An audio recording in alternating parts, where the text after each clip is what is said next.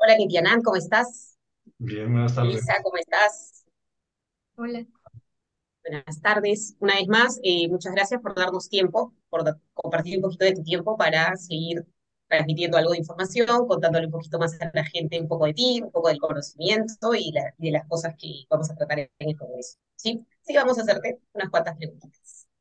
Pregu- primera pregunta, ¿qué tan importante es la intuición a la hora de interpretar una carta astral? Bien, digamos que cuando me haces esta pregunta recuerdo una frase de Paramahamsa Yogananda, que en su libro Autobiografía de un Yogi, en un trozo habla de su gurú, su gurú Sri Swami Yukteswar, que era conocido como astrólogo antes que de gurú, y él hizo un sistema de cálculo de Ayanamsha, ¿no? Para todo, todo el Kali Yuga, o sea, además sabía mucha astronomía. Y, y una vez él le dijo a Yogananda, después de adquirir todo, todo el conocimiento de Jyotish, el 80% es la intuición. Porque la intuición es lo que te permite entrar, como Krishna dice, en todo el complemento del campo, donde la información siempre está, en el presente. ¿Vale? Entonces, saber cómo acceder a ella y en una hora o 40 minutos de consulta dar la, la información correcta a lo que necesita la persona, eso es una cosa que viene de mano de la intuición. ¿no? Entonces, justamente cuando la intuición permite ir más allá de los límites de la lógica, de una astrología o una interpretación completamente mm, de manga, de Marte o mercurial, que es, por ejemplo, ah, ok, eh, Marte regente de las casas 5 y 9 para el Kalaka Lagna, ascendente cáncer, es Yoga Caracas, el mejor amigo. Bueno, ¿qué significa? Cuando empiezas de una forma tan matemática y analítica, que sí es necesaria a veces, se pierde la, frescura, se pierde lo que es la naturalidad. Entonces la intuición ayuda mucho a, saber conectar con información que de forma causal nunca llegarías, ¿sabes? Es como abordar Yotis desde una forma meditativa, desde una forma de, presente. Y mm, justamente Melissa me está ayu- ayudando en el, en el siguiente libro que, sacaré, en la parte de la corrección. Es un libro que enseña a estructurar cómo puedo entrar en el campo intuitivo para ser práctico sin acumular muchos gigas a la hora de leer una carta. Entonces, el libro tiene varios niveles. Para gente avanzada es evidente que necesitas mucha información, pero es importante saber trazar un camino, ¿vale? Más allá, ok, un planeta en Kendra benéfico pero debilitado me indica que debo renunciar a ciertas cosas. Hay normas que debo saber, pero si vas con la intuición y navegas con la intuición, ¿vale? En, el presente, la lectura cambia, porque no hay un tú, no hay una yoidad. O sea, se busca desde una forma de Advaita Vedanta, ¿no? No dual, que ni siquiera eres tú el que habla, simplemente la información pasa a lo que la persona, necesita. Y a veces no, no sabes ni por qué estás diciendo algo. Por supuesto, hay que aprender a no dudar, hay que tener confianza, hay que tener una buena base, está claro, está claro. Para, para eso se estudia, pero sin intuición es como una carta, la palabra es, mira, estéril, estéril, ¿vale? Y aparte, fíjate que en el, libro lo, explico mucho, es saber entrar en la intuición. Hay muchas formas de intuición, ¿no? Erika o Melissa. Por ejemplo, uno puede tener intuición física, ¿no? Em, puede que tú te pongas a hacer yoga sin pensar en lo que quieres hacer y sepas lo que tu cuerpo necesita. Otra persona tendrá una intu- intuición ubicada en el sentimiento, la corazonada. Es una intuición que irá acompañada de una emoción. Siento algo aquí que no, no debo hacer esto, ¿no? Cada uno tiene una forma intuitiva, otros onírica, ¿no? Em, que es el mundo de los sueños. Otros tienen una, una intuición vidente, que viene con, con, con videncia, que tiene que ver con más allá del espacio-tiempo, sobre todo si hay planetas en el eje casa, casa 5, Lagna casa 9 en Tricona, ¿vale? Pero sobre todo casa 5. Entonces es, es importante saber cómo detectar qué tipo de intuición tiene uno, qué fuerza tiene uno para, para saber cómo me puedo desarrollar, ¿vale? Ya que es súper importante, súper importante. Em, No Y tu maestro, tu maestro en, en astrología, tu maestro que te acompaña en esta enseñanza, ¿te va a ayudar también a identificar cuál es tu intuición o es, o es solamente un trabajo tal vez personal? En el libro está en cómo, en cómo trabajar las diferentes simetrías que, que existen, ¿no? De, de- de intuición. Por ejemplo, y además hay mucha confusión, ¿no? Hay personas que piensan que el, que el presentimiento es una evidencia y hay diferentes. Hay intuiciones que vienen por el instinto, que suelen ser las que tienen los luchadores, los boxeadores, los jugadores de alto riesgo, ¿no? Que tú no puedes pensar, pero todo pasa por tu cuerpo en fracciones de segundo y no sabes por qué te adelantaste un movimiento y esquivaste una patada y ya estabas dando una. Si te pones a planearlo, eso no sale, ¿no? Entonces, cada uno tiene su, su don, pero hay que saber plasmarlo en la carta. Pues una intuición es imprescindible, imprescindible. Sobre todo porque el intelecto tiene sus límites. Y sobre todo, Marte no sostiene las predicciones y Mercurio es overanalyst, da como sobreanálisis a las cosas. ¿Y nos puedes explicar por qué para el Jyotish el tiempo es circular y no lineal? Bien, eso lo explica muy bien Parashara. Y es, todo está aquí y ahora. Está, esto es incluso como muy manido, ¿no?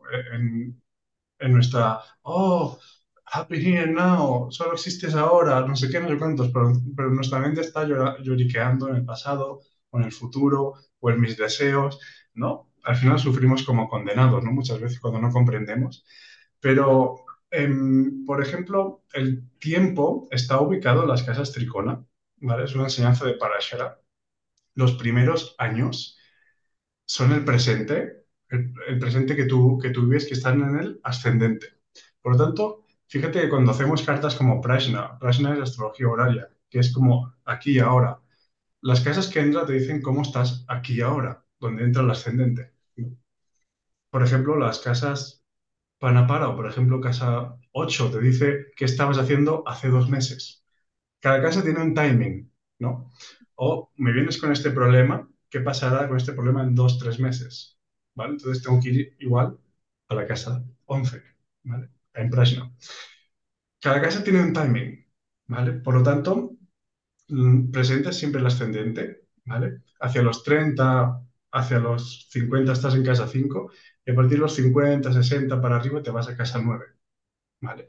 Por eso em, hay personas que tienen una parte de 30 a 50 años un poco complicada y es porque tienen la fase del ascendente a casa 5 con maléficos y después tienen una parte buena o viceversa. Entonces el tiempo es circular porque todo, todo está aquí y lo, sin llevarlo a un contexto metafísico y no entrar en un Vedanta o una filosofía védica, tu trauma de pequeña lo vives ahora. Tu discusión de ayer la cargas ahora. Tu conflicto con algo está ahora. Tu anhelo de llegar a es ahora. Es pura lógica, ¿no? Sin entrar en algo metafísico y, y filosófico, que estaríamos tres horas hablando de ello. Interesante. Muy bien. Otra consulta con respecto a los nakshatras. ¿Por qué cada vez se toman menos en cuenta los nakshatras? Em, ignorancia, eh, falta de, de- de fuentes buenas. Fíjate que cada vez uno estudia de alguien que estudió de alguien. eh, al final, por ejemplo, yo veo muchos estudiantes, ¿vale? Que han hecho cursos por aquí y por allá. Algunos vienen de Estados Unidos con cursos de 4.000 dólares de tres meses, ¿no? No aprendieron un carajo. Y eso es porque han estudiado de alguien, que de alguien, que de alguien, pero nunca nadie se leyó, se leyó las escrituras. Nunca nadie fue como, como, ok, esto viene de Parashara, viene de Gemini, viene de Brigu, viene de muchos rishis. ¿Por qué no voy ahí y leo eso? Porque no hay nadie que vaya a enseñar algo que esté fuera de ahí. Sí, por supuesto, hay que saber interpretarlo, hay que, hay que, hay que saber trabajarlo, pero hay una cosa muy importante donde, por ejemplo, em, al principio, ¿no? Cuando Parashara, padre de la astrología, explica qué es la bóveda celeste y esta forma esférica, cósmica, con varias dimensiones, te dice Bakra Chashya Na Ashyam Saha Ashwini Sama Vya.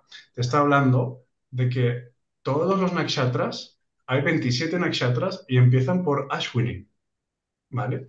Y después te dice Tata Dwadasha Tulya Meshadi Sanyaka Meshadi es Aries. Y te dice, y hay 12 signos y empiezan desde Aries.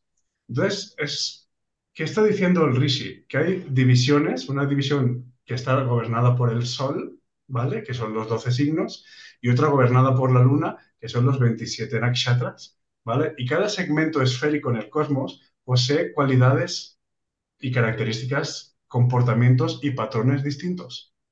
¿Vale? Entonces, muchas personas cuando están cogiendo solo la interpretación en la carta sin usar nakshatras, están, están descuidando gran parte de lo que la luna da. Y gran parte, también hay falta de información. Por ejemplo, cuando vas a hacerte una puya, se toma tu nakshatra lunar porque el efecto de la puya pasa por el prana, que está controlado por los nakshatras, por la luna. ¿Vale? Es Yamma, Yamma, Yamma nakshatra, tu nakshatra de nacimiento. El prana se conecta desde ahí. ¿Vale? Entonces es súper importante, em, sobre todo para mí, no descuidar esa parte, porque es el 50%, ¿no? Entonces las palabras Amsha Samabhya, ¿no? Es como estas divisiones cósmicas de conciencias diferentes son todas en realidad la misma esencia.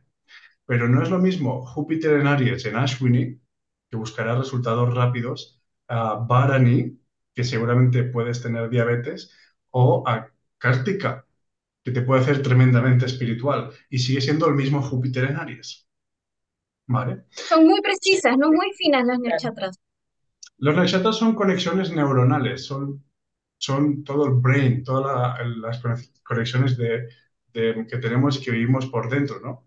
Em, los rashis son, es algo más externo, más de parte física, ¿vale? Aunque también carga muchas otras cosas, ¿vale? Pero los nakshatras sirven o sea, se puede hacer una lectura solo basada en nakshatras, sin casi pasar, sin casi pasar por la, por la carta.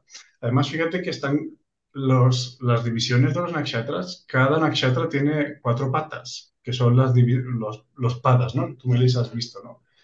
Eso te da el número de divisiones que tiene la Navamsha. Por lo tanto, para Shara te está diciendo, la Navamsha es la guirnalda de Shiva. ¿Y cuál es la guirnalda de Shiva? Una Rudraksha de 108. ¿vale?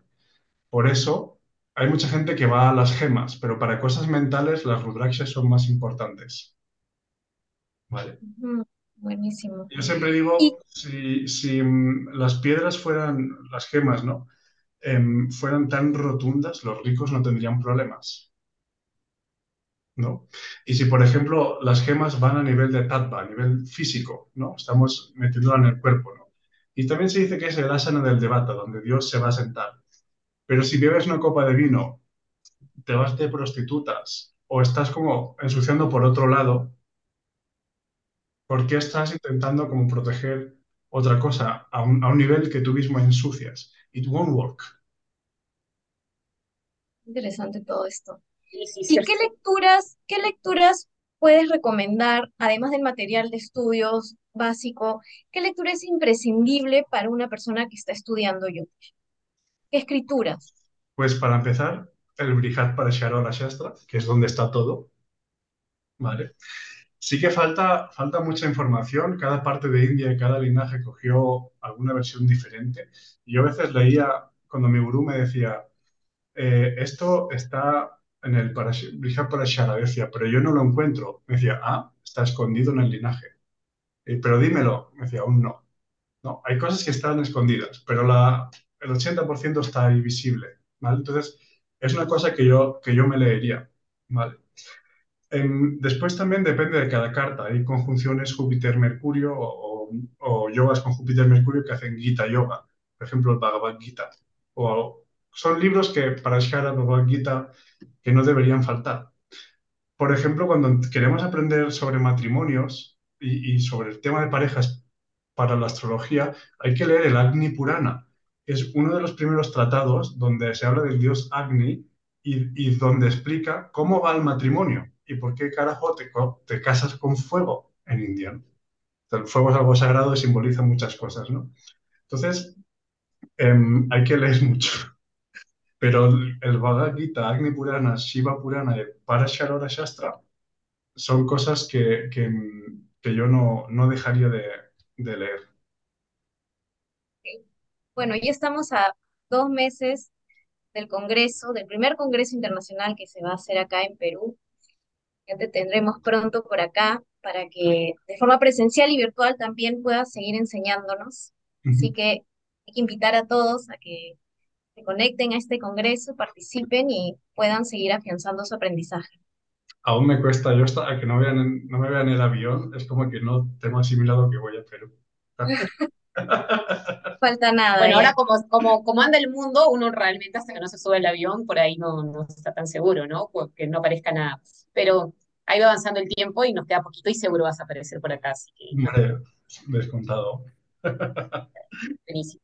Muchas gracias entonces por tu tiempo, gracias por eh, siempre compartir algo de conocimiento y nos estamos viendo pronto. Muchas gracias. Gracias.